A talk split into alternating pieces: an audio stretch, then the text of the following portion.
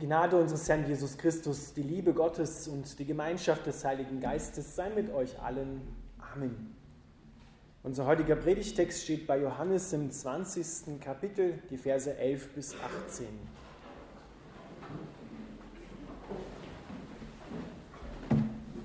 Maria stand draußen vor dem Grab und weinte. Als sie nun weinte, beugte sie sich in das Grab hinein und sieht zwei Engel in weißen Gewändern sitzen. Einen zu Häupten und den anderen zu den Füßen, wo der Leichnam Jesu gelegen hatte. Und die sprachen zu ihr, Frau, was weinst du? Sie spricht zu ihnen, Sie haben meinen Herrn weggenommen und ich weiß nicht, wo sie ihn hingelegt haben. Und als sie das sagte, wandte sie sich um und sieht Jesus stehen und weiß nicht, dass es Jesus ist spricht Jesus zu ihr, Frau, was weinst du? Wen suchst du? Sie meint, es sei der Gärtner und spricht zu ihm, Herr, hast du ihn weggetragen, so sage mir, wo hast du ihn hingelegt, dann will ich ihn holen. Spricht Jesus zu ihr, Maria.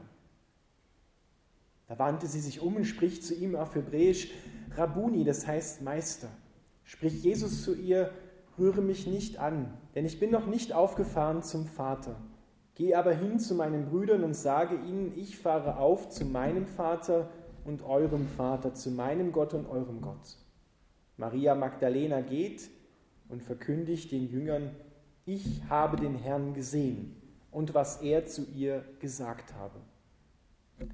Lieber Vater im Himmel, wir bitten dich, dass du unsere Augen auftust, damit wir dich sehen dass du unsere Ohren öffnest, damit wir deine Stimme hören.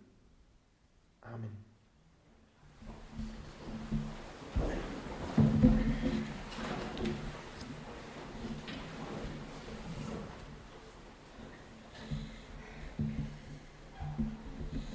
Liebe Ostergemeinde, im Psalm 30, der Vers 12, da steht inhaltlich geschrieben, was wir Ostern oder mit Ostern ganz praktisch erfahren dürfen. Dort heißt es, du hast meine Klage in Freude verwandelt.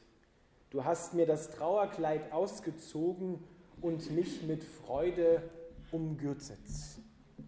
Genau das wollen wir heute tun und nicht nur heute, sondern Ostern ist der Grund, auf dem wir alle Zeit stehen, dass wir uns mit Freude umgürten lassen dass wir mit Freude angetan werden über den Sieg Jesu am Kreuz und in der Auferstehung über all das Böse. Dazu müssen wir in Kontakt kommen mit dem Auferstandenen. Und genau das möchte der Heilige Geist, er möchte dich führen hinein in die Auferstehungsfreude, in die Freude an Jesus Christus. Warum ist es so wichtig, dass wir mit dieser Osterfreude gegürtet sind. Jesus hat einmal gesagt, jemand, der sein Haus, sein Lebenshaus auf Sand baut, dieses Haus wird nicht bestehen bleiben, wenn die Flut kommt. Deswegen müssen deine Fundamente gegründet sein auf dieser Osterfreude auf Jesus Christus. Denn wenn dann die Flut kommt, wenn die Dinge erschüttert werden in deinem Leben, wenn dein Leben erschüttert wird, dann muss es feststehen damit du dich dann nicht zurückziehst und sagst, es hat ja eh alles keinen Sinn, das Grab ist noch voll. Jesus ist nicht auferstanden. Wir werden im privaten Bereich und auch im öffentlichen Bereich versucht abzudringen, eingeschüchtert zu werden. Aber es soll uns nicht gehen wie der israelischen Armee, als Goliath sie verhöhnt hat und sich lustig gemacht hat über sie und sich lustig gemacht hat über ihre Ausrüstung. Die wollten nicht gegen Goliath kämpfen, weil sie Angst hatten. Und dann kam David und hat gesagt, ich komme nicht in irdischer Stärke, mir passt die Rüstung von Saul eh nicht, aber ich komme im Namen des Herrn der Herrscharen. Und in diesem Namen werde ich dich, Goliath, besiegen. Und er hat ihn besiegt gleich beim ersten Mal einen Volltreffer gelandet. Und genau so müssen wir erfüllt werden mit der Osterfreude von Jesus Christus und dem Bösen in dieser Welt, allem Leiden, was uns klein und kaputt machen will, widerstehen. Johann Christoph Blumert hat einmal gesagt, wir sind Protestleute gegen den Tod. Und so protestieren wir im Namen des Auferstandenen, im Namen des Herrn der Herrscharen und sagen, Christus ist auferstanden, das Grab ist leer. Ihr Lieben, und Gott ist dabei, sich ein Ostervolk zu sammeln. Gott muss uns so richtig heraussprengen aus den Gräbern von Begrenztheit, aus den Gräbern von Angst, von Unglauben und von Kraftlosigkeit, dass wir wieder in seiner Kraft gehen. Jesus hat aber auch gesagt, ich sende euch wie Schafe unter die Wölfe. Es wird Widerstand geben und deswegen müssen wir aufstehen, gegürtet mit der Osterfreude des Auferstandenen. Gott muss uns, glaube ich, aber auch neu freisetzen von Faulheit und Trägheit, dass wir nicht nur um uns selber drehen, sondern dass wir aufstehen im Namen des Auferstandenen für andere auch. Und die Freude ist dabei der Schlüssel. Wir sind ein Ostervolk, genau wie die ersten Christen aus dieser Osterfreude herausgelebt haben, so sollen auch wir heute aus dieser Botschaft des Christus auferstanden ist herausleben. Das Grab ist leer. Dabei sagt uns unser Predigtext, geht es aber uns oftmals so wie Maria Magdalena, die kommt und sie sieht, dass das Grab leer ist, aber schaut mit irdischen Augen dort hinein und sieht nur die Finsternis im Grab. Maria Magdalena steht so für die irdische Gemeinde, in der Jesus in ihrer Mitte fehlt. Und sie schaut hinein in das Grab und, und denkt, wow, wo ist er denn hin? Wer, wo ist er hingekommen? Sollte er uns nicht helfen? Da ist er nicht mehr. Wer wälzt uns, heißt es in den anderen Evangelien, den Stein von des Grabes Tür? Wer wälzt uns die Probleme in der Gemeinde, in meinem persönlichen Leben weg? Und dabei ist der Stein schon weg. Dabei ist das Problem schon verschwunden.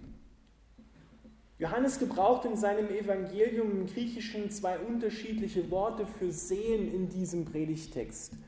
So wie Maria hineinschaut, da steht das Wort Theoreo, da haben wir unser Wort Theorie.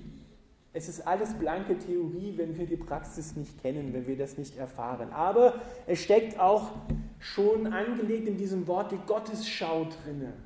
Es bahnt sich etwas an.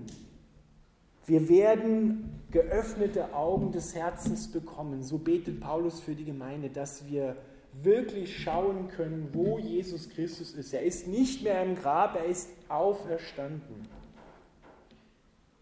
Und Jesus öffnet Maria die Ohren und die Augen. Er spricht sie an und sagt, Maria, er spricht sie an in ihrer Identität. Er spricht sie an mit der Stimme, die ihr so vertraut ist. Ihr Lieben, und das muss bei uns auch der Fall sein. Wir müssen vertraut sein mit der Stimme von Jesus Christus. Wir müssen die Stimme Jesu kennen. Wir müssen wissen, dass er mich meint, dass das für mich persönlich gilt, dass er auferstanden ist. Denn wenn wir das nicht wissen, dann werden wir in Situationen, wenn Schwierigkeiten kommen, wenn das Fundament meines Lebens erschüttert wird, dann wird unser Herz von Angst umklammert sein und nicht mit der freudigen Gewissheit, dass Jesus auferstanden ist und dass der Stein vom Grab weg ist und das Grab leer ist. Suchen wir Christus nicht bei den Toten. Er ist auferstanden. Die Tatsache des leeren Grabes verändert dein ganzes Weltbild. Der Triumph des Bösen, den wir Karfreitag scheinbar erlebt haben, der ist mit Ostersonntag zertreten worden. Aber nun sagst du vielleicht oder viele andere Menschen sagen, wie kannst du so etwas sagen? Wie kannst du das zum Beispiel lauthals sagen einer Familie, die gerade ihr Kind verloren hat, das gestorben ist? Das ist doch keine Liebe, das ist doch blanker Hohn. Ach, sei doch still, das Grab ist voll, es ist nicht leer. Das Grab regiert und nicht die Auferstehung. Doch die Auferstehung sagt dir, die Wahrheit regiert über Fakten. Fakt ist, dass Jesus gestorben ist, aber die Wahrheit ist, dass er auferstanden ist. Fakt ist, dass auch Kinder in dieser Welt sterben. Fakt ist, dass du auch krank werden kannst in dieser Welt und daran sterben kannst. Aber die Wahrheit ist, dass Christus auferstanden ist. Dass es keine Tiefe von Leid und Not gibt, wo Jesus nicht mehr hinkommen kann. Wo Jesus dich nicht mehr erreichen kann. Wo nicht aus dem Tod neues Leben entsteht. Was nicht mehr zerbrochen werden kann. Nicht mehr aufgehalten werden kann. Die Wahrheit regiert über Fakten. Wer Ostern kennt, der kennt seine Zukunft. Wer Ostern kennt, der braucht auch nicht zu verzweifeln in Situationen, wo wir uns wie angenagelt fühlen, wo uns wie Karfreitag zumute ist, wo wir wie im Grab liegen, fest verschlossen. Die Wahrheit regiert über Fakten. Christus ist auferstanden, das Grab ist leer. Paulus sagt im 1. Korintherbrief Kapitel 15, wenn wir nur in diesem Leben auf Christus hoffen, dann sind wir die bedauernswertesten und elendsten Menschen. Worauf hoffst du? Es ist entscheidend, ob du auf etwas hoffst oder ob du auf jemanden hoffst. Du kannst auf den Frühlingsanfang hoffen. Du kannst hoffen, dass der Sommer bald kommt. Du kannst auf die nächste Gehaltserhöhung hoffen. Du kannst hoffen, dass du erfolgreich bist im Leben. Du kannst auch hoffen, dass du hoffentlich nicht krank wirst. Aber du wirst darin auch immer wieder erleben, dass Hoffnungen enttäuscht werden. Jesus kommt in eine Welt, in der er abgelehnt wird in der man ihn ans Kreuz nagelt, wo man ihn tötet. Warum soll es denn uns dann anders gehen? Schöne Erlebnisse, freudige Erlebnisse, aber auch schreckliche Erlebnisse sind vergänglich, sind zeitlich. Aber ewig ist Jesus Christus, der lebt. Und mit ihm auch ich. So werden wir es nachher im Lied 115 singen. Ihr Lieben, das ist die Nagelprobe unseres Glaubens. Wenn dein Fundament erschüttert wird, wenn schreckliche Ereignisse kommen, die schwierig sind in deinem Leben oder in deinem Umfeld, dann musst du feststehen auf dieser Osterfreude des Auferstandenen. Die Bibel sagt, dein Leben ist verborgen mit Christus. Das heißt, du musst Christus kennen, persönlich kennen,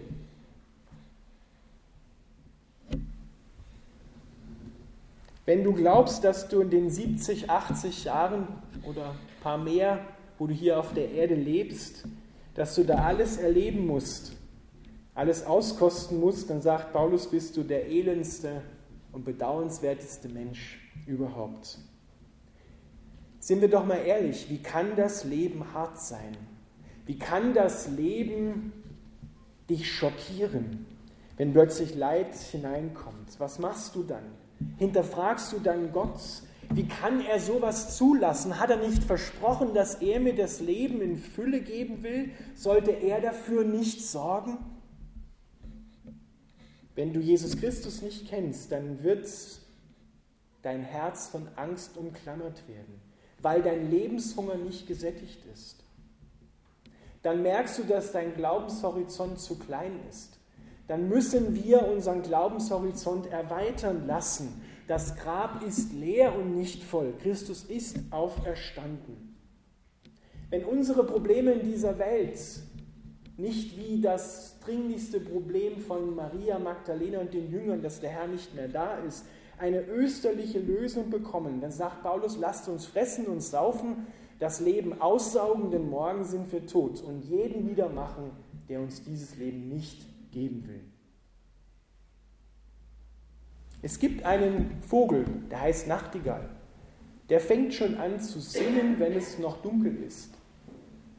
Weil sie weiß, da kommt ein neuer Morgen. Wir stehen oftmals so wie in einem Riss, wie im Grab, mit Krankheit, mit den Enttäuschungen, mit den Hoffnungslosigkeiten, mit Versagen und Finsternis. Das Grab kann so real sein in deinem und meinem und unserem Leben. Aber ich kann genau dort auch total froh und freudig sein. Denn dort, genau dort, am tiefsten Tiefpunkt greift die Botschaft des Evangeliums. Das Evangelium ist genau für die Finsternis gemacht worden, weil es dort Licht hineinbringt und die Finsternis vertreibt. Das Evangelium bewährt sich gerade in den Finsternissen dieser Welt. Glaube sieht mit einer unverschämten Hoffnung schon das Licht mitten in der Finsternis, auch wenn es würden andere sagen, real noch gar nicht da ist. Aber im Glauben, in der Hoffnung, in dieser unverschämten Hoffnung, weißt du, es wird kommen. Deswegen lassen wir uns nicht einschüchtern von den Bedrängnissen dieser Zeit. Sie sind wohlgemerkt zeitlich, sie sind vergänglich, sie gehen vorüber. Auch die schönen Erlebnisse gehen vorüber, aber das, was bleibt, ist Christus, ist sein Wort. Das steht fest. Es stimmt eben nicht, wie Karl Marx gesagt hat, das Evangelium ist nicht Opium für das Volk, sondern es ist ein Kraftwerk des Heiligen Geistes. Es ist eine Freudenbotschaft mitten in den Finsternissen dieser Welt. Und so sind wir Protestleute gegen den Tod. Überall da, wo er auftritt, haben wir die beste Botschaft der Welt und dürfen mit Fug und Recht sagen, das Grab ist leer. Christus hat gesiegt, er hat überwunden.